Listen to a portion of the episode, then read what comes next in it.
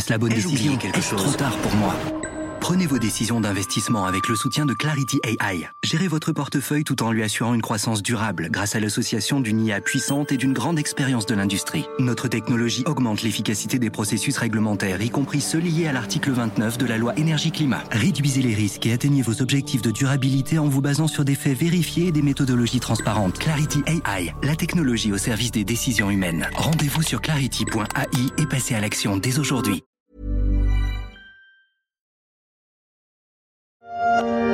Madame, Monsieur, bonsoir. Avant de dérouler l'essentiel de l'actualité, ouvrons ce journal par euh, l'hommage des plus grands de la gastronomie qui sont venus d'accompagner Bernard Loiseau, l'un des leurs, souvent un ami. Dans la basique de Saulieu, tout un village entourait la famille du chef de la Côte d'Or. C'était il y a presque 20 ans, en février 2003. Bernard Loiseau disparaissait tragiquement dans la fleur de l'âge à 52 ans. Un choc pour la profession, pour ses amis et sa famille. Bernard Loiseau fut l'un des chefs cuisiniers les plus médiatiques de la fin du XXe siècle, avec ses trois étoiles au guide Michelin. Lors de la cérémonie d'adieu captée par France 2, le prêtre qui officiait avait eu ces mots prophétiques? Soyez les continuateurs du Maître. Sachez qu'avec ce qu'il vous a transmis, c'est à votre tour maintenant de continuer la route. 18 ans après sa disparition, ses enfants s'apprêtent à reprendre le flambeau.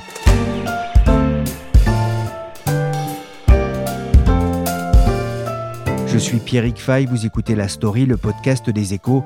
Toutes les semaines, je reviens avec la rédaction des échos et des échos week-end sur un sujet d'actualité pour le décrypter, l'analyser et pour raconter aussi les sagas familiales qui ont fait l'économie française. Aujourd'hui, avec Claude Vincent, on va s'intéresser à la famille Loiseau. Bernard Loiseau, grand chef à la Côte d'Or. Non. Non. Faut rajouter un peu d'aneth. Encore un peu de saumon. Ah, le velouté est parfait, là, parfait. Ce n'est pas facile de réussir un velouté de saumon, Océane. Il faut se battre pour retrouver le goût des potages. Alors, quand Roico m'a demandé de créer les soupers d'or, j'ai dit oui. Il est né à Chamalières en 1951. Il aurait pu accommoder la croissance et la modernité de l'appareil de l'État à la façon du président Giscard, dont le nom reste associé à cette commune du Puy-de-Dôme, mais c'est sur le monde de la cuisine que Bernard Loiseau avait choisi de régner. Dimanche, poussez les portes du relais Bernard Loiseau. Quel chef était-il, Bernard Loiseau? Un chef merveilleux. Moi, c'est la cuisine de tradition allégée. Un, un, vrai, vrai, beau et grand patron. Installé à Saulieu, en Côte d'Or, dans ce qui deviendra un relais et château, Bernard Loiseau connaîtra des hauts et quelques bas, accumulant les étoiles au Michelin et les notes presque parfaites au Goemio, jusqu'à son décès en 2003. Bonjour Claude Vincent. Bonjour Pierrick. Vous êtes rédacteur en chef adjoint aux Échos Weekend. Bernard Loiseau nous a quittés il y a presque 20 ans.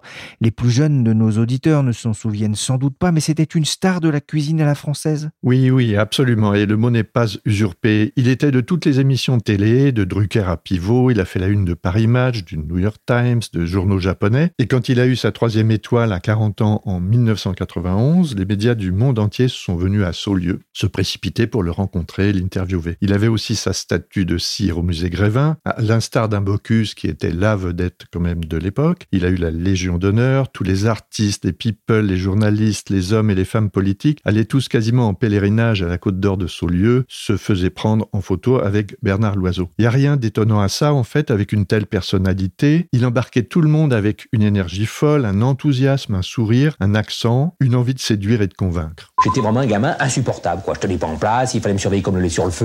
Mes parents avaient donc beaucoup d'activités. Euh, ma mère était euh, fille de charcutier, donc elle s'occupait dans la boutique. Mon père était représentant, il voyageait partout. Et donc il avait été sympathisé avec les frères Trois Gros.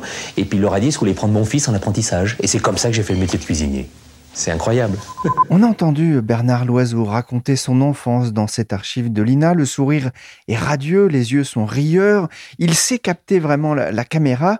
Claude, si Bernard Loiseau avait été encore en vie, il aurait pu participer, par exemple, au, au, jury de Top Chef. Il avait cette modernité? Ah, il avait cette modernité, absolument. Il était aussi à l'aise devant la caméra que devant les fourneaux. Il aurait même été le juré rêvé. Il avait une aura dans le métier euh, incontournable, sa pratique des médias et de la télévision. C'était un chef très exigeant dans le challenge permanent, mais aussi dans la bienveillance et la transmission, autant de dimensions qu'on aime à retrouver dans, dans Top Chef aujourd'hui. Il a été d'ailleurs l'un des premiers à faire de son nom une marque associée à, l'industrie agroalimentaire? Oui, oui, tout à fait. C'était un des premiers. Mais c'était aussi l'époque, hein, parce que vous prenez des gens comme Bocuse, Robuchon ou Michel Guérard, en fait, toute cette famille de ce qu'on a appelé la nouvelle cuisine, qui estimait qu'il était normal finalement de s'associer à des marques, pas uniquement pour gagner de l'argent, mais aussi parce que c'était leur devoir de faire que les gens mangent mieux d'une certaine façon. Il faut voir ça aussi comme ça. Lui aussi, Bernard Loiseau avait une formule, il disait qu'une maison de haute couture peut pas fonctionner sans prêt à porter. Et c'était ça son prêt à porter, c'est-à-dire trouver des ressources pour faire fonctionner la Côte d'Or à Saulieu. Il a travaillé avec la firme agroalimentaire Agis pour des plats de traiteurs vendus en grande distribution. Il mettait au point les plats avec son fidèle second Patrick Bertron et avec des allers-retours avec l'entreprise, essayait de faire des plats de qualité dans la mesure des contraintes économiques de l'entreprise. Alors il fera même son entrée en bourse, c'était en décembre 1998, c'était pour financer sa croissance, c'était un sacré pari pour euh, l'époque bah, C'était un pari dans la mesure où c'était vraiment la première fois qu'un chef faisait cette démarche. Donc c'était une nouveauté, personne ne savait où on allait, tout le monde lui disait qu'il allait se casser la figure.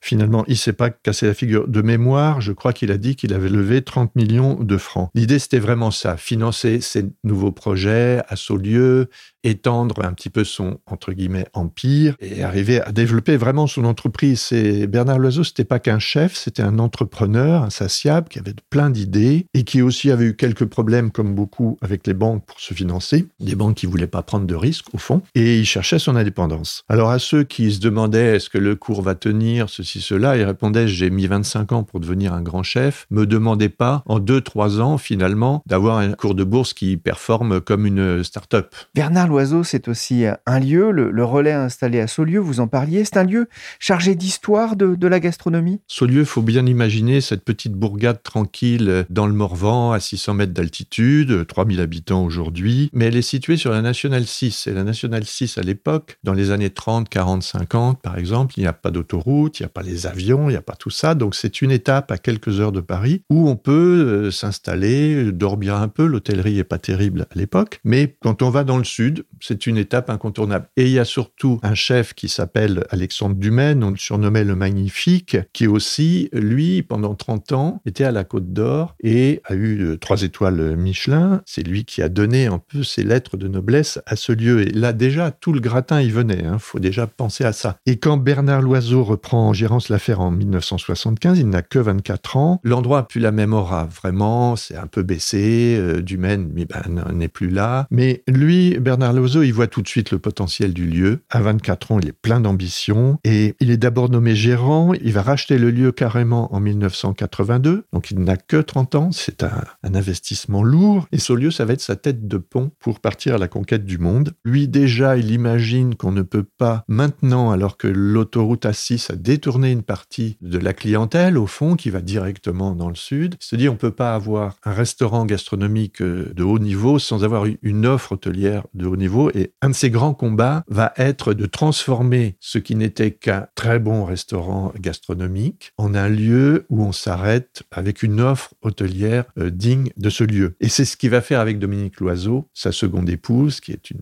personne très importante hein, dans cette démarche, à coup de travaux pharaoniques, de millions investis. Et c'est à partir de là que il va bâtir son empire, ouvrir des restaurants. Euh, il ouvrira même un restaurant à Kobe, au Japon, en 92, qui malheureusement malheureusement, avec le tremblement de terre de 95, euh, devra s'arrêter. Et à ce lieu, il, recevra lui aussi un des personnages de renom, François Mitterrand, il reçoit François Mitterrand. Il y a même une petite anecdote où il lui avait servi des grenouilles, ces fameuses jambonnettes de grenouilles, qui est son plat euh, iconique, l'un de ses plats iconiques. Et on raconte que Mitterrand, c'était à l'époque de Kermit. Hein. Et voici le bébé show pour les RI, les socialos, les RPR et les fachos crack. Ce sont tous des rigolos. Labouré en Auvergne, labouré, il va bien. Alors, hein, mon petit papa, Il était sympa ce petit week-end en Auvergne. Et donc, il, sent, il y a eu une petite anecdote où euh, Mitterrand lui fait un clin d'œil. euh, et Bernard Loiseau, lui, n'avait pas tilté là-dessus. Mitterrand, pastiché en Kermitterrand dans le bébé de show devant le plat signature de Bernard Loiseau. Le chef est au sommet de sa gloire. L'argent levé en bourse va lui permettre de créer 33 chambres relais et châteaux de très haut standing et d'autres services à ce lieu. Mais il va aussi lui permettre de se désendetter. En 2003, Bernard Loiseau a 52 ans, c'est un chef réputé, respecté, mais ce 24 février, il décide de se donner la mort, provoquant la stupéfaction de ses amis et des médias. Claude, que s'est-il passé? Dominique Loiseau, son épouse, a raconté le drame. Apparemment, il est parti le midi après le service, comme souvent, pour se reposer dans sa maison qui était toute proche. Et il a mis fin à ses jours avec euh, son fusil de chasse, sans vraiment prévenir, si j'ose dire. Alors, Beaucoup a été écrit, dit sur les raisons d'un tel acte, que sa troisième étoile était menacée, qu'il n'accrochait pas aux tendances de l'époque. On est dans la cuisine moléculaire à l'époque. On voit le début de la cuisine un peu fusion, celle où on mélange un peu des produits exotiques. Lui disait, je vais quand même pas mettre du kiwi et de l'amande dans mon poisson, par exemple. Un tel acte reste incompréhensible chez un homme alors au top. hein. Il est vraiment au top, Bernard Loiseau, au- au-delà de ces petites considérations qu'on a pu dire avant. Et au fond, c'est peut-être ça le nœud du problème, parce que c'était un homme tellement exigeant qui avait besoin de projets permanents. Et là, peut-être qu'il se demandait ce qu'il allait faire. Bon, c'est une des façons de, de- de voir les choses. Peut-être un manque de projet, tout était presque trop bien. D'après Dominique Loiseau, son épouse, au fond, il était bipolaire non diagnostiqué, donc avec beaucoup de hauts et de bas, des moments de crise. Sa mort brutale a quand même provoqué un choc dans le monde de la gastronomie? Oui, évidemment, Bernard Loiseau, c'est un personnage très important. C'était une figure marquante, incontournable de la gastronomie à l'époque. Et puis, c'est vrai que c'était une belle histoire, Bernard Loiseau, une épopée. C'est un enfant, un ado turbulent de chamalière qui tient pas en place, qui entre finalement à l'école hôtelière quelque part parce qu'il faut bien faire quelque chose. Et puis, un événement va le marquer à vie. Vraiment, quand il a 17 ans, on est en 68, dans une France en pleine agitation. Est-ce qu'il voit ça ou pas? Je ne crois pas, parce qu'il est commis dans la maison Trois Gros à Roanne, un établissement prestigieux. Et quelques semaines après son arrivée, l'établissement décroche sa troisième étoile. Et là, pour le jeune Loiseau, c'est une révélation qui devient vite un objectif, sinon une obsession. Il lui faut la troisième étoile. Il a 17 ans, il la décrocha en 91. En 91, il a 40 ans. Et il ne va pas s'arrêter là, comme on le sait. Mais c'est vraiment un élément déclencheur. D'ailleurs, à l'époque, il est avec Guy Savoie, qui est maintenant une référence dans la gastronomie française. Ils sont tous les deux commis dans la même maison. Et ça va être la marque d'une une amitié indéfectible euh, jusque-là. Vous parliez de cette obsession pour la troisième étoile. Peu de temps avant son suicide, hein, il y a des menaces sur sa troisième étoile. Il perd aussi des notes au Goemio. Est-ce qu'il va y avoir un procès là aussi face aux critiques, justement? Alors, effectivement, et d'ailleurs, euh, c'est Paul Bocuse qui, le premier, va, va monter au créneau. Il semble quand même, quelques années après, que il n'y avait pas de réelle menace sur la troisième étoile Michelin, mais il a pris un coup, effectivement, en passant de 19, je crois, à 17 sur la note du Go Emilio. Lui qui était perfectionniste et qui ne supportait pas de baisser en quoi que ce soit. Donc c'est évident. Récemment, dans le contexte de la crise sanitaire, d'autres chefs réputés se sont euh, suicidés. Il y a le chef japonais Taku Sekine ou le chef étoilé Marcel Keff. C'est vraiment le signe d'un métier euh, difficile. C'est un métier difficile en effet. Si on reprend chaque cas, Taku Sekine, il y a un an, était aux prises avec des accusations d'agression sexuelle. Marcel Keff, c'est un peu différent. C'est un ancien étoilé de Moselle. Il avait transmis sa maison à son fils qui a finalement décidé d'arrêter. Ça l'a sûrement choqué parce que c'était la maison de sa vie. J'ajouterais aussi Benoît Violier en Suisse qui s'est suicidé lui en 2016. Curieusement aussi avec un fusil de chasse, sans signe avant-coureur. Et peu de temps après avoir été nommé meilleur restaurant du monde par le classement La Liste. C'est une similitude troublante, mais si la question est est-ce que c'est un métier difficile? Oui, mais est-ce qu'il y a plus de suicides dans ce métier que d'autres? Visiblement non. C'est des actes qui sont liés à la pression intense que subissent les chefs, leurs équipes, les rythmes de travail, l'exigence des clients, le jugement des guides et des critiques gastronomiques, on l'a vu. Si vous prenez un Guy Savoie, qui est l'un de ses amis, lui, il a coutume de dire que tout est remis en cause à chaque repas, à chaque assiette que vous servez et que le match se rejoue tous les jours. Donc effectivement, pression intense. Je suis toujours derrière mes fourneaux, en train de goûter mes jus, à, donner le punch et l'enthousiasme, le management aux hommes pour maintenir toujours être en haut. C'est le plus dur, c'est de durer, c'est pas d'arriver. Un très beau portrait de Bernard Loiseau diffusé sur France 3 et à retrouver sur sa page YouTube Nous nous sommes tant aimés. Bernard Loiseau avec une femme, Dominique, et trois enfants. Le plus dur, c'est de durer, disait-il. À sa mort, c'est Dominique qui relève le défi, Claude, la survie du domaine de Saulieu. Oui, c'est ça. C'est, elle doit faire face à tout, en même temps, à commencer par protéger ses enfants. Elle a deux ados euh, ou pré-ados à l'époque, Bérangère, Bastien et une toute jeune fille, Blanche. Elle les extrait vite du tumule et elle prend surtout en main toute l'affaire. Elle raconte ça dans le détail dans un remarquable ouvrage, La revanche d'une femme, qui dévoile ce tempérament de combat, une capacité de résilience hors norme. Et puis, Dominique Loiseau n'est pas n'importe qui. Elle a fait des études supérieures en biologie, en sciences de l'alimentation. Elle a enseigné. Elle a été journaliste. En fait, elle accompagne dans l'ombre son mari depuis des années, suit tous les chantiers, l'alerte sur les ambitions qui peuvent être démesurées, suggère des idées, le, le spa, c'est elle, le jardin, magnifique, vraiment magnifique, c'est elle. Elle s'en occupe, elle l'a créé, conçu, elle le suit. Mais techniquement, elle n'est pas forcément une femme d'affaires. Mais elle prend ça à bras le corps et réagit très vite. Elle va être aidée par des fidèles hein, au sein de l'établissement, à, commencer par Patrick Bertrand. C'est le second Bernard Loiseau. Il accepte immédiatement de prendre la direction des cuisines. Il accompagne depuis 20 ans. Hein. Il connaît ça par cœur, sa cuisine. Il y a aussi des amis qui vont lui prêter main forte, des conseils côté business. Elle cite euh, Rémi Robinet-Dufaux, qui est le président d'un grand groupe d'assurance comme un homme clé, par exemple, dans cette affaire. Bon, c'est vrai que ça a jamais été simple pour elle. Certains dans le métier donnaient guère de chance à une femme et un second de cuisine entre guillemets méconnu, voire même peut-être un peu méprisé par d'autres. Hein. Mais le groupe est toujours là, il a passé les crises euh, de 2008, il a survécu au Covid, il est toujours là. La sauvegarde de l'entreprise Loiseau à la mort de son fondateur, c'est un cas d'école étudié par Thomas Paris, chercheur CNRS et professeur affilié à HEC. L'entreprise est toujours cotée en bourse. Elle est valorisée à près de 5 millions d'euros pour un chiffre d'affaires de plus de 10 millions avant la crise du Covid. 19 ans après sa disparition, l'héritage de Bernard Loiseau est dans de bonnes mains. Claude, ce sont des mains familiales? Oui, et c'est ça qui est très intéressant. C'est jamais facile de transmettre une entreprise familiale. Mais la jeune génération, là, est en lice pour prendre la relève. Elle a déjà, d'ailleurs, bien le, pied à l'étrier. Alors, dans le dispositif, on a Bérangère, qui était une jeune ado quand son papa disparaît. Elle a 32 ans. Ça fait presque 10 ans qu'elle est en conseil d'administration. Elle vient de devenir vice-présidente. C'est une femme qui est diplômée d'une école de gestion parisienne. Elle a fait un CAP de cuisine. Elle a enchaîné les responsabilités marketing, communication. Elle est parfaitement formée. C'est une battante, travailleuse, décidée. Il y a aussi Bastien, 30 ans. Lui, il est diplômé de l'école hôtelière de Lausanne. Pour l'instant, il se tient plutôt volontairement à distance des responsabilités actives. Il est administrateur. Et on a aussi Blanche, 25 ans, une jeune femme dynamique, souriante. Elle a traîné dans les cuisines de son père depuis sa petite enfance. Et quand on parle avec elle, on se rend compte que vraiment, la cuisine, c'est une passion. C'est pas simplement pour prendre la suite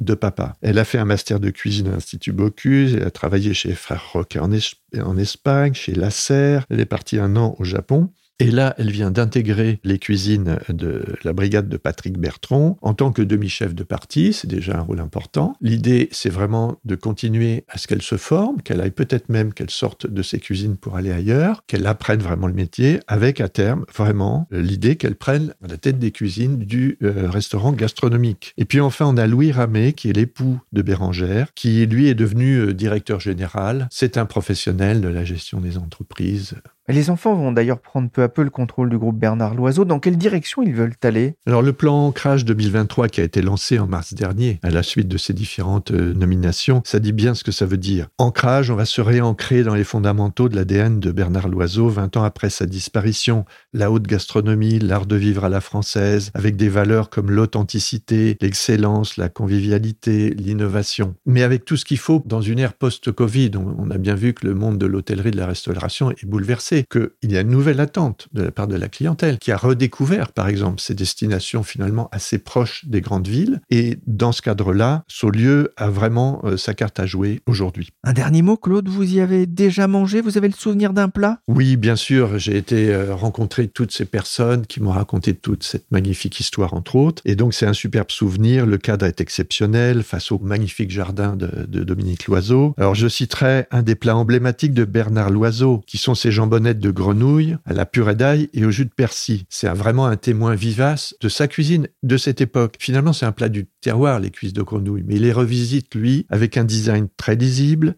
le produit parfaitement mis en valeur, pas plus de trois saveurs. Hein. on a les grenouilles, l'ail, le persil, et ce qui était aussi sa marque de fabrique. Je rappelle qu'on est encore à l'époque de la nouvelle cuisine, donc c'est moins de gras, de sucre, de sel. Une petite anecdote, son grand ami Guy Savoie lui a fait récemment un très beau clin d'œil en signant pour un de ses restaurants de Chiberta un plat de cuisses de grenouille rôties, crème d'ortie, brioche gratinée au beurre de persil. On voit que cette cuisine, elle est toujours vivace. Et c'est celle, au fond, que pas mal de grands chefs aujourd'hui défendent, c'est-à-dire un produit vraiment mis en valeur. On mélange pas tout, comme on dit, on met pas forcément de la menthe et du kiwi un peu partout. Voilà. Mais je pense qu'il faut aussi rendre hommage à la carte de Patrick Bertrand. Ça fait 40 ans qu'il est là. Il a été le second de Loiseau dès 82. Il a pris le relais lors du décès de Bernard Loiseau. On donnait pas grand chance à la Côte d'Or et à lui-même de survivre à son mentor. Et finalement, il a réussi à poser vraiment son empreinte sur cette carte. Donc, euh, c'est aussi ça qu'il faut voir. C'est que c'est pas simplement le second qui est toujours dans l'ombre. Il a gardé pendant 16 ans la troisième étoile plus que Bernard Loiseau ne l'a eu. Et s'il l'a perdu en 2016, l'objectif vraiment, là, est de la reconquérir, et ce sera vraiment la sienne quand il l'aura. Merci Claude Vincent, rédacteur en chef adjoint aux Éco Weekend. Ne manquez pas le numéro de cette semaine, spécial food. On aura d'ailleurs l'occasion de reparler ici du lien entre les chefs et les marques. La story s'est terminée pour aujourd'hui. Cette émission a été réalisée par le chef Willy Gann, secondé par Michel Varnet, chargé de production et d'édition.